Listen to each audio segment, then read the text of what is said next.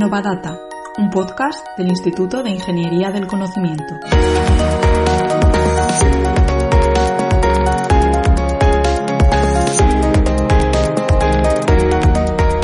Bienvenidos a Innovadata, el podcast del IIC.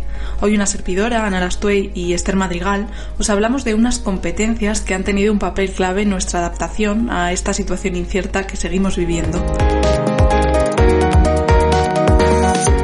Sobre todo en el contexto profesional, hemos tenido que aprender cosas nuevas rápidamente, comunicarnos de otra forma y colaborar en la distancia para seguir con nuestra actividad. ¿Y por qué os hablamos de esto? Pues porque estas competencias transversales, que así se llaman, se pueden medir y evaluar con técnicas de análisis de datos. Conocer cuáles debemos mejorar nos permitirá estar actualizados y seguir desempeñando nuestro trabajo con mayor éxito y especialmente los estudiantes están a tiempo y deben formarse en estas habilidades para marcar la diferencia en el mundo laboral.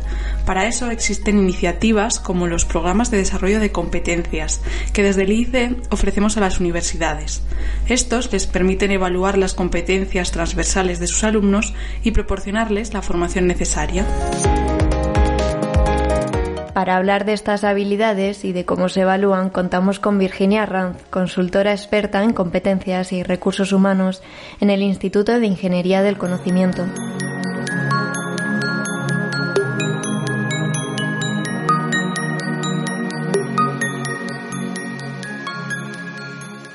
Como decíamos, la capacidad de aprendizaje, las habilidades de comunicación o el trabajo en equipo son algunas de las competencias que se denominan transversales. Como indica este adjetivo, pueden ser útiles en cualquier puesto de trabajo y en cualquier ámbito, y de hecho nos ayudan a desempeñarlo con éxito.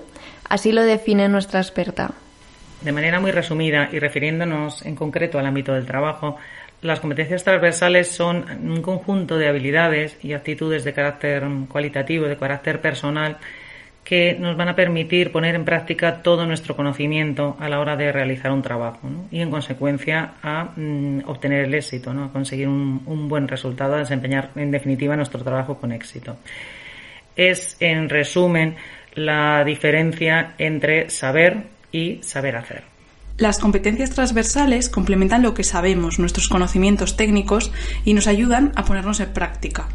Son habilidades y estrategias que nos permiten afrontar las exigencias que puede tener una tarea o una situación concreta, como el contexto cambiante en el que nos encontramos. En realidad siempre han estado ahí, facilitando de alguna forma nuestro trabajo, pero ¿por qué son importantes especialmente ahora? Vemos algunas de estas competencias. En el contexto actual, las competencias transversales son ahora más necesarias que nunca, ¿no? por encontrarnos entre un entorno profesional eh, altamente exigente y complejo, dinámico, cambiante. ¿no? Eh, por tanto, eh, para realizar con éxito las funciones de un puesto o las responsabilidades asociadas a un puesto, ya no solo es necesario contar con los conocimientos requeridos para el puesto, con la experiencia requerida o con una serie de actitudes eh, generales, mm, intelectuales, por llamarlo así, que nos van a permitir eh, realizar las tareas de ese puesto. Tenemos que ser conscientes de que el profesional tiene que ser capaz de trabajar con diferentes personas, de hacer mm, distintos tipos de trabajo, Además, tiene que saber comunicarse con cualquier persona de la organización o de fuera de la organización y expresarse con, claridad. también es más necesario hoy que nunca estar abierto pues a incorporar cambios, eh, por ejemplo, en procedimientos de trabajo, ¿no? para ser más eficiente, para conseguir mejores resultados o en menor tiempo. Eh, como no, ¿no? Trabajar bien eh, incluso en momentos de momentos de presión, ¿no? en momentos mm, que generan ansiedad y estrés, pues sin desbordarse eh, o sin bloquearse. También nos encontramos cada vez más ¿no? la, la necesidad de ser capaz de responder de una manera mm, ágil y eficaz ante situaciones nuevas, eh, situaciones mm, inciertas, impredecibles y desconocidas, ¿no? y, y dar una buena respuesta tener iniciativa ir más allá de lo que de lo que estrictamente eh, se requiere ¿no? para, para realizar un, un, trabajo, ¿no? ir más allá de lo que a uno se le pide. ¿no? Puede que últimamente hayamos escuchado más que nunca lo necesaria que es esa gestión del cambio o el trabajo en equipo. Y es que además las competencias transversales pueden hacernos destacar y ser determinantes en muchos casos. Por ejemplo, en un proceso de selección o de promoción. Cada día el entorno profesional es más exigente y cada día son más necesarias estas, estas competencias. ¿no? Por tanto, es lo que va a marcar al final la, diferencia entre eh, distintos profesionales, ¿no? que a pesar de tener el mismo, la misma preparación o la misma competencia a nivel técnico, ¿no? pues nos encontramos con que hay personas que mm, destacan ¿no? por encima de los demás y muchas veces eh, o en la mayoría de las veces, gran parte de la explicación la encontramos en, en, el dominio de determinadas competencias que son críticas, ¿no? que pueden resultar eh, más críticas para ese puesto. Para conseguir marcar esa diferencia en el contexto profesional, también debemos preguntarnos qué competencias transversales son más importantes en cada momento para poder desarrollarlas, o quizá se han cambiado recientemente junto con el entorno en el que trabajamos. Pues en realidad yo diría que las competencias transversales necesarias hoy no han cambiado mucho, ¿no? Y, en esencia pues siguen manteniéndose los, los modelos de competencias eh, más clásicos y más tradicionales. De hecho, uno de los modelos de competencias más utilizado en la actualidad sigue siendo el modelo de, de Bartram, ¿no? de, de 2005. ¿no? pero evidentemente sí que ha habido una ha habido una evolución no una evolución marcada por la por la evolución eh, también en, la, en los tipos de trabajo y en la forma de trabajar y, y en el contexto actual del trabajo no entonces eh, esa diferencia al final se refleja pues en, en matices sobre esas competencias eh, ya no tanto en el nombre de la competencia que cambia ahí una y otra vez y se le ponen distintos nombres, aunque muchas veces nos refiramos a la misma competencia, pero sí que bueno, pues es necesario incorporar en esas definiciones y sobre todo en los, en los comportamientos que a través de los cuales se ponen de manifiesto es necesario incorporar la, la evolución, ¿no? la, evolución en, que se ha producido ¿no? en, el, en el contexto profesional.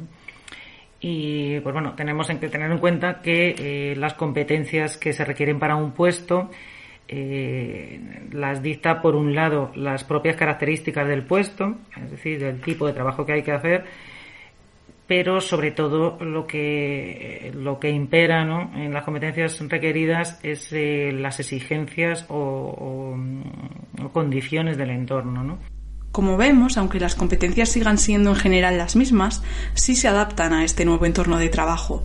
Sobre todo en remoto, muchos hemos tenido que acostumbrarnos a hablar y trabajar en plataformas de comunicación online en vez de cara a cara, o aprender a manejarlas, porque quizás no las habíamos utilizado nunca.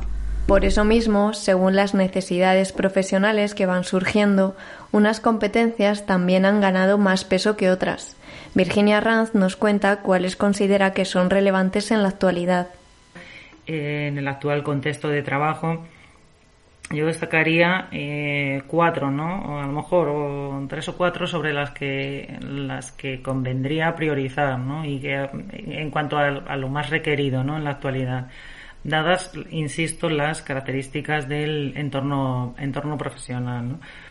Por un lado sería el pensamiento crítico, ¿no? Es decir, la capacidad para eh, eh, tomar decisiones de manera de manera razonada ¿no? y, y, y, con lógica ¿no? basándose en evidencias y en, y en datos eh, por otro lado el contexto actual claramente eh, demanda por parte del profesional eh, un altísimo nivel de, de autonomía ¿no? y de ser capaz de asumir de manera eh, responsable y autónoma ¿no? Las, los compromisos asociados al puesto sin necesidad de, de supervisión o, o, control. ¿no? Es un trabajo mucho más, más, más autónomo. Eh, también la, la colaboración, ¿no? ya no tanto entendido como la, el trabajo en equipo clásico, ¿no? de trabajar con otros y repartirse las tareas y, y organizar el trabajo, ¿no? sino eh, ir un poco más allá, ¿no? Un, trabajo colaborativo eh, en lo que se refiere a ser capaz de aprovechar eh, al máximo el ese talento colectivo, ¿no? y conseguir el mejor resultado ¿no? a partir de todas las aportaciones de las personas del equipo ¿no? y trabajando de forma coordinada, etcétera.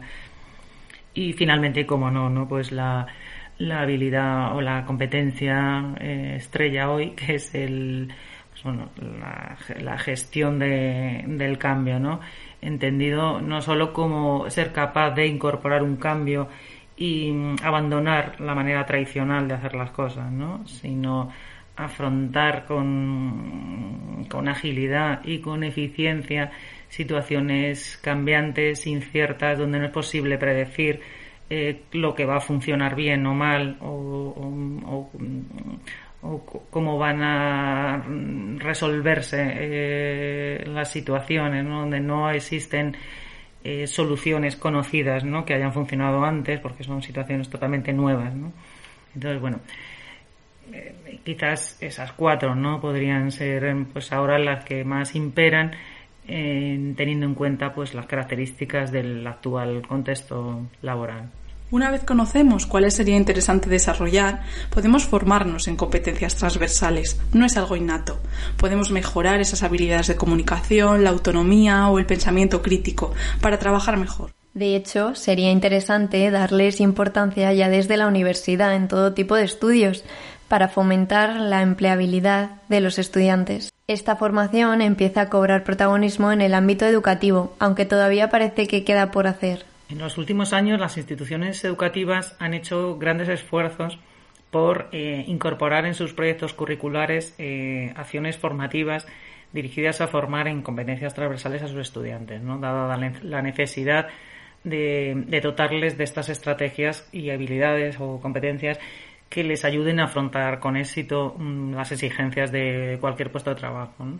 Y siguiendo además las recomendaciones del Espacio Europeo para la Educación Superior.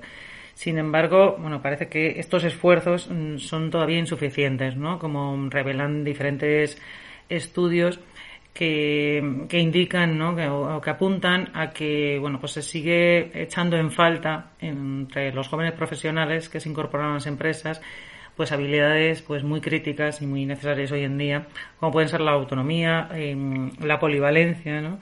O eh, la capacidad o la habilidad para poner el, el foco en la, en la, consecución de un resultado concreto. ¿no?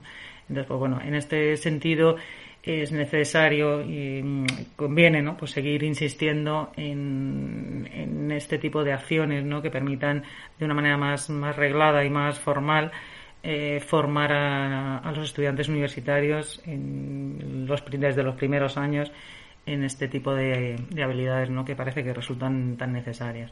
Más en este contexto, las empresas necesitan personas que aporten un valor extra, no solo profesionales que hagan bien su trabajo. Es ahí donde tienen sentido los programas de desarrollo de competencias que el ICE ofrece a universidades y a otros centros educativos. Estos están pensados para que los estudiantes puedan medir y mejorar sus competencias con diferentes cursos. No es una iniciativa nueva. El programa más longevo es el que se hace junto a la Universidad Autónoma de Madrid, que ya por su edición número 22 y por el que han pasado más de 11.400 alumnos. Suele ponerse en marcha anualmente a finales de curso y funciona de forma similar en otros centros. Virginia Ranz nos cuenta en qué consiste. El programa de desarrollo de competencias surge en 2005 como, un proyecto de colaboración entre la Universidad Autónoma de Madrid y el Instituto de Ingeniería del Conocimiento. El objetivo es em, dotar a los alumnos de aquellas competencias transversales que van a necesitar en el futuro, pues para mejorar su empleabilidad y, mejorar también sus, expectativas de inserción laboral. El programa de desarrollo de competencias lo ofrece la universidad a los estudiantes de último curso, últimos cursos más bien, de manera gratuita y se realiza 100% online. ¿no? Entonces, eh, en un primer momento realiza una evaluación inicial en competencias transversales que eh, con el objetivo de mm, identificar las principales carencias del, del, estudiante y orientarle hacia el itinerario formativo que más le conviene, ¿no? que más le conviene desarrollar, ¿no?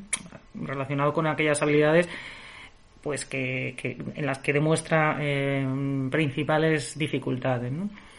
Entonces, a partir de esa evaluación, se le asigna uno de tres posibles itinerarios que están relacionados pues, con tres habilidades o con tres, tres áreas mm, competenciales actualmente muy demandadas, ¿no? como son em, la innovación y la creatividad, es uno. Otro es, eh, bueno, lo llamamos inteligencia social, son todo el conjunto de habilidades de comunicación más básicas, ¿no? más demandadas. Y por último, eh, el tercer itinerario son habilidades, está relacionado con habilidades necesarias para gestionar el cambio, ¿no? De manera de manera efectiva. Los alumnos realizan el curso online en máximo de tres semanas con un seguimiento eh, de un tutor experto de, en competencias del IIC y al final del programa si eh, obtienen una calificación eh, superior a 5 en el examen final, pues tienen la opción además de, además de conseguir un certificado de formación en competencias, de conseguir tres, tres ECTS ¿no? que, que pueden convalidar en la, en la propia facultad.